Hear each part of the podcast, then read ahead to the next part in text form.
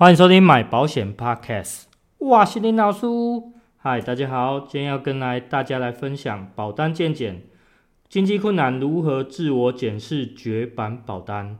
OK，那今天要跟大家声明一下，这个经济困难指的不是说啊，你今天可能短时间内你缺个几千块、几万块，啊，可能这笔钱就帮你度过了。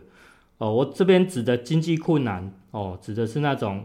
可能你接下来的这几个月，你完全都不知道你的收入来源在哪里哦，你根本就看不到你的收入哦。简单来讲，就是你在失业的状态，大概是这样子哦。那如果你只是缺个几千几万块，我觉得那个都叫经济压力哦，小小的经济压力可能度一下就过了哦。所以大家还是要有一定的差异啦哈，这个差别大家跟大家区分出来一下。好，那今天为什么想要来讲这一集，是因为。呃，其实不断的在网络上有看到人家有保护在寻求，哦，当遇到经济困难的情况之下，那呃想要寻求一些业务，或者说给请大家给他一些呃建议跟帮忙这样子。那所以我每次在上面看到一些业务回复，不是叫人家改成什么分期信用卡分期或改月缴，或者是叫人家扫那个不到两千块的什么手术险。我每次看到这种的回文，我就觉得心里有股莫名的的那种火上来，你知道吗？就讲那些呃根本一点帮助都没有的哦。我我不相信经济困难，你今天一年少那两千块就会对你有帮助啦。我真的不相信啊。那所有你要改月缴或者改分期的，我相信这个在你跟保户谈之前，往往大家保户都一定会有这样的基本的认知哦。所以这些。回答真的是一点意义跟帮助都没有。OK，那今天会跟大家分三个方向啊，三个部分来谈。第一个部分就是说，呃，这也是奉劝大家啦，不管是业务还是保户也好，你如果自己没有遇过真正的呃经济的这种贫困吼，千万你不要叫人家坚持缴下去。我告诉你，我个人认为这个真的是非常缺德的一件事情。我每次看到这种，我就会觉得。人家的状况你是不了解的，那你认为的好保单，在人家当下的状况未必就是一件好事情，你懂吗？每个人状况都不一样哦。那这边我为什么会这样讲？是因为大家如果有兴趣，可以看我以前的一些经历，可以去第一季的第七集里面。其实我以前就有提到说，我在一百零四年，我那时候还在刚要进前东家阿龙之前。呃，初期那之前初初期的时候，我是过得非常困难，因为我大概可能五六月进去，哦，一零四年的呃五月底六月初进去，可是我中间大概隔了三个月，到第三个月才真正有业绩，我等于到八月的时候我才有业绩，那这个业绩也不是说我当下做，下一个月马上拿得到钱，大家知道吗？哦，虽然我当呃当月的业绩是真的不错。可是我要跟大家讲，我最后是因为我确定这些 case 我都接得到，我八月份我才自己赶快再投保一件自保件，所以我我是自己的件是第一个过件的，所以我成为自己的第一个保护是这样子来的。可是实际上我那一个月就算做了十几万，我也是在隔到下下个月我才拿到钱，所以我在那时候的经济困难是我大概有连续将近四个月都是没什么收入的。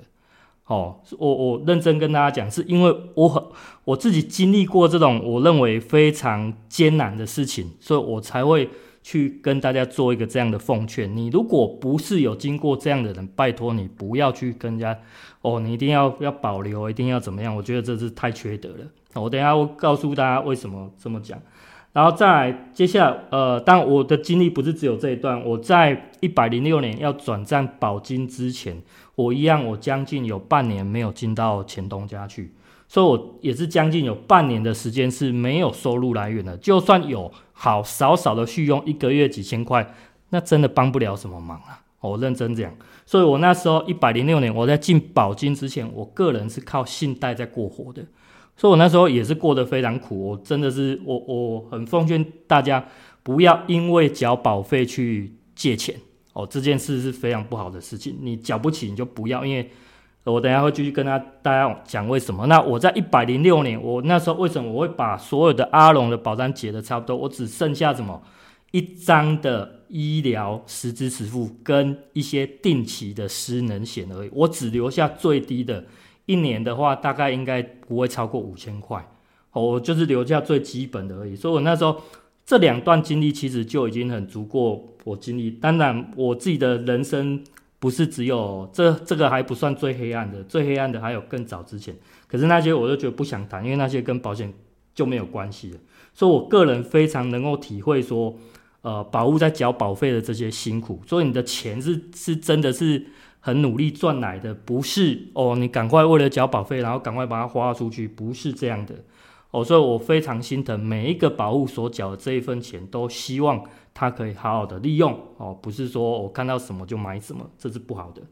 好，在第二个部分是每一个业务啊都会讲说，呃，要帮客户规划适合的保单，而且。不会做什么强迫推销。那我请问你啦，今天如果客户就已经缴不起，在客户一开始就已经缴不起的时候，你还会卖他这么贵的东西吗？不会嘛，你的保额一开始就不会这么高了。所以在他经济没有办法的时候，他的现有商品怎么可能会适合他？他所有的商品都应该做调整，不然我们何必帮客户规划所谓的定期的失呃医疗险？定期的好处就是在于说，它可以去做一个调整，不是因为它已经绝版了哦，我舍不得它，它有多好，这样这不是一个正确的方向，大家懂吗？哦，认真跟大家讲，这个东西也是非常不好的，有时候该调就该调了，哦，所以。OK，所以你的保障其实是应该要随着你的财富去做一个随时调整的。这个我在更前面，我在第二季的第一集，我记得有跟大家去提到一些，你要做一个循序渐进的一个规划，而不是你每次都要要赶快全力加保什么的。哦，所以呃，大家可以去想想，为什么没有办法帮助到保护显著的降低这些保保费的压力？哦，就是。大家每次保护在发问的时候，你总是给他什么分歧啊、月缴啊这种很烂的理由，我觉得真的是有跟没有一样。好，那这边我大概要跟大家讲一下哦，我这边观念是，我认为在买保险跟这个做市场的投资，其实它概念是一模一样的事情。你今天不是永远钱就整个 all in 或 all out，不是整笔进整笔出，每次都这样，这个就跟为什么在市场上很多人被割韭菜意思一样。哦，你绝对是要有计划性的投资，去慢慢设定，尤其是设定你的长线跟短线的部分。通常设定短线是为了你要短时间内大赚一笔，或者说你觉得这个是有机呃有利可图的哦，你才会去做这种短线。所以做短线一定是爽一时的啦。所以我们大部分的布局还是会着重在所谓的长线布局。好，那我个个人的布局，大家可以去听一下第二季的二十二集，你就会知道。我为什么自己我会把所谓的重大伤病跟这种癌症一次金，呃，放在所谓的就是好像有点像中乐透，我就是把它布布局成短期的就对了。因为这种东西我真的呃不觉得我未来缴得起它。哦，未来可能七八十岁，我我不认为我缴得起它，它可能缴到六十岁、六十几岁就差不多了。哦，就是一个我设定短期的部分。哦，不过我我这边也要跟大家讲，每个人的在意的。呃，险种跟你适合的东西都不一样哦，你可以去参考我之前的规划，跟这个可能会给你一些影响，或给你一些想法，但是你可以去依照你个人的需求去设定的长线跟短线，OK，这样大家懂吗？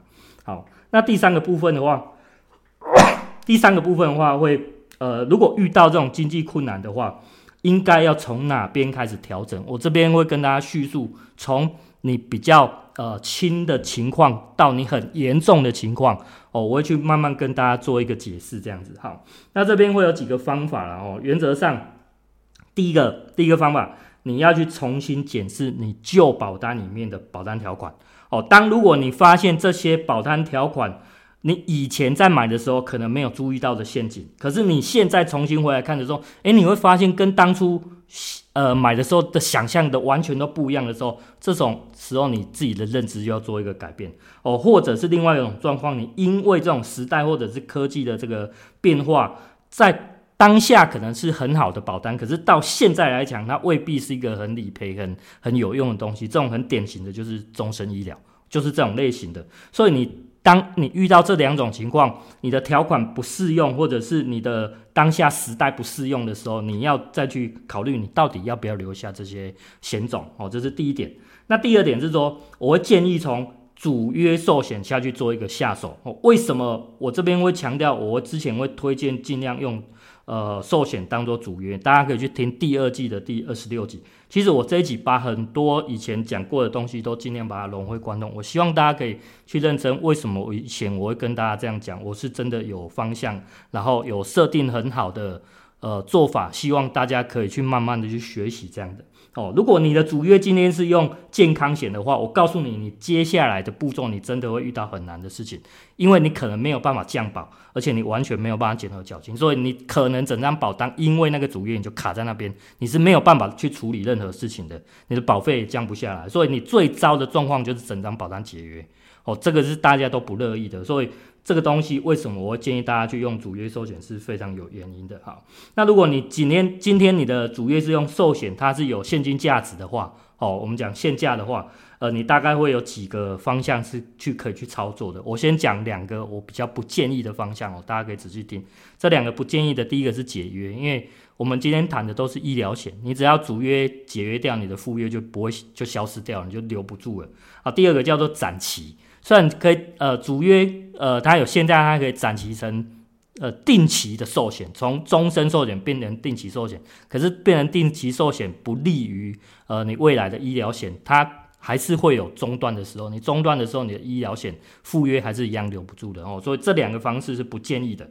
好，那会建议用什么样的方式比较可行？第一个是保单垫缴，哦，所谓的自动垫缴，你可以先看。一下你自己的保单里面业务，呃，通常在前面几页业务有没有帮你勾选所谓的自动垫缴部分哦。然后第二个方式就是做减额缴清。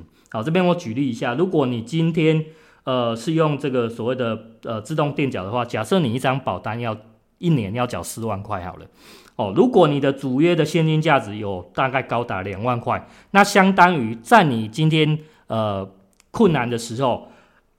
保险公司可以先愿意先借你这两万块去代垫，代垫你呃将近有半年的保费是，它可以是先暂时借你的状况，所以你换句话说，你必须要在这半年之内，哦，去赶快尽量的去还款给保险公司，因为这个还是会有一点点的利息存在，哦，当你在这半年，换句话说，你只要有办法度过这个半年，你的保障是完全不会不会受影响的，OK，好，那。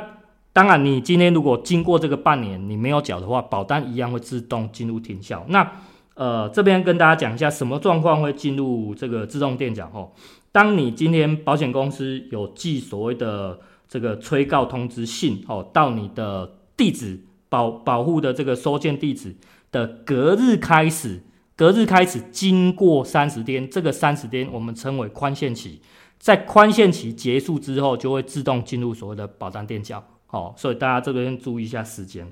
好，OK。那当然减了缴清的话，就会变成说啊，你主约就不用缴，然后你可以留下剩下的附约，你等于是缴附约就好了。哦，但这两个东西都可以帮助到大家。那大家怎么取决？看每个人的状况不一样。哦，如果你今天是我前面讲，如果你只是短期的压力的话，那保单呃自动垫缴可能会比较适合你。但是如果你是长期压力，哦，长期的经济困难的话，maybe 减额缴清会是一个比较直接的方式。好，OK，那第三个这个就是今天想要跟大家谈的重点。每个业务员都会去谈说，哦，今天客户遇到困难了啊，要降低保额或者是做取消附约。哦，第三个建议就是降低保额跟取消附约。这边的话，我会建议大家从保费贵的这个险种去下手。哦，通常的话。我会认为是在重大伤病，或者是癌症一次性，或者是实支实付，呃，医疗实支实付这边这三个险种去下手，呃，会从这边下手的原因是因为部分呐、啊，部分来说这三个险种到后期保费都非常的惊人。哦，大家有时候可以去看一看，你年轻二三十岁的时候，你缴费真的是觉得很轻松哦，你大概一年三万块游刃有余。可是你到了同样的保障，你到了六十岁、七十岁，可能不只是两倍跳，三倍、四倍都有可能。哦，大家可以去注意一下这几个险种是后面是贵的吓人的。OK，那我这边还是一样，我都习惯以自己当做例子哈，我自己用自己为例子做一个最极端的操作手法给大家去。去呃去分享给大家。那这边要跟大家讲，是因为你们买的不会跟我一模一样，所以我今天只是把我的状况，如果我今天遇到的话，我会怎么操作分享给大家，大家可以去根据我分享的这段去思考你自己的，你想要怎么去操作它，而不是呃完全 copy 我的，你可能。你可以去产生你自己的想法，怎么样对你是最适合？你觉得呢？什么险种留下来最有利？这样子，OK？好，那这边以我自己为例子的话，我个人我先介绍我自己的保单，我的远洋人寿，我的主业用寿险，然后加了一个两百万的终身失能，然后还有一个绝版的终身失能也是绝版的哦，呃，绝版的这个医疗实支实付，OK？大概终身失能一年就占两万六了，那实支实付现在一年也要缴个五千五，跑不掉。然后再加上一些我们讲的很基本的这个呃意外险的身故跟一个意外实支哦，这整张保呃保单一年的保费大概就是四万块，四万出哦，差没多少，就算四万块。再是我的阿龙的保单，一样主业是用一个寿险，然后我这边的失能险还蛮多的，我有两百呃。一次给付两百万跟月给付两万的这个定期失能，还有所谓的五十万跟一百万的终身失能。可是这个是以前很特殊的附约，呃，终身型的附约，这个东西很便宜，大概一年不到一千块哦，真的很便宜，大家没有买到也没有办法。然后这个这些都是绝版的，然后再来是呃旧版的这个阿龙的医疗十支哦，这个也是很很便宜，但是就是条款好一点点。再来一个绝版的。这个定期的手术险哦，一年大概七千五跑不掉。好，再就是一个旧版的，也是绝版的重大伤病，但是保额很低，只有十万块。那基本的说，加上现在有的这个癌症一次金啊，然后意外的死残啊，跟意外实支。那当然这个意外十支也是绝版，因为它是有保证给付的。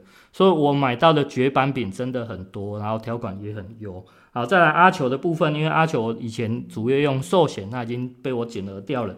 所以剩下的就剩一个绝版的医疗十支跟一个终身手术险，哦，大概一年大概在七千块而已。那后来我在去年刚新加保的这个红太阳的主业用一个终身的意外险加一个重大伤病，原本做五十万而已，我后来把它调整成一百万了哦，所以这个都是比较新的商品，那一年大概都在八千块。所以我这些保费一年如果加上红太阳的。将近八万，大概在七万九哦，大概在七万九。我认真去算过，用很实际的金额去告诉大家。那这边的话，如果是我，我会怎么样？我会先从第一个，先从所谓的寿险跟终身手术下去砍哦。为什么会砍终身手术？就是前面跟大家讲第一点，这个条款不适用。因为它有二二七，它的二二七其实也影响到我有连续大概有将近一半的理赔没办法赔哦，所以这个终身手术我可能会优先砍掉，跟寿险一样哦。那寿险的话，我可能就是直接做一个减额缴清。这边光这几样呃，寿险加终身手术，我一年大概就可以省掉一万三了。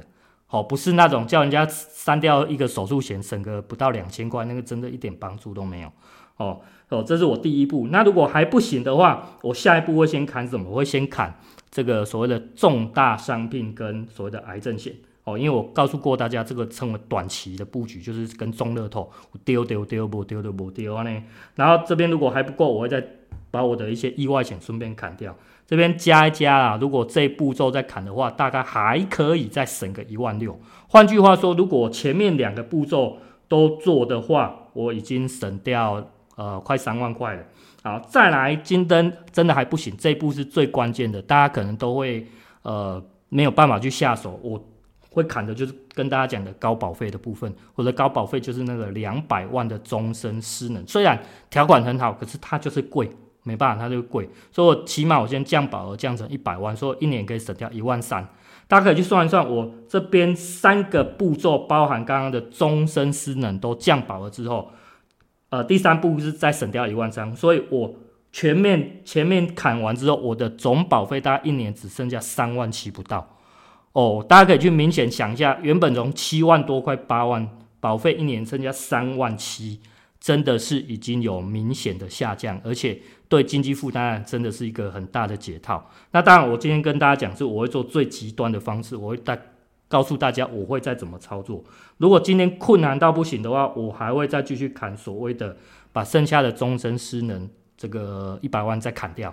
哦，这是真的没有办法会再砍掉，然后就砍掉我一个呃我很喜欢的这个定期手术险，一年七千五的这个哦，因为为什么我会很摆在你后面？因为我认真讲这个。这张手术险算是我的金鸡母了吼，帮我帮我理赔了不少，大概理赔了十几万以上有，哦，所以这几个险种都是我觉得很珍贵的险种。那当然它保费也贵，所以这些险种如果再砍掉的话，我的一年总保费剩下多少？一万六，一万六是留下什么？三张十支十付，哦，三张绝版的十支十付，加上我的定期失能险，一年只要一万六。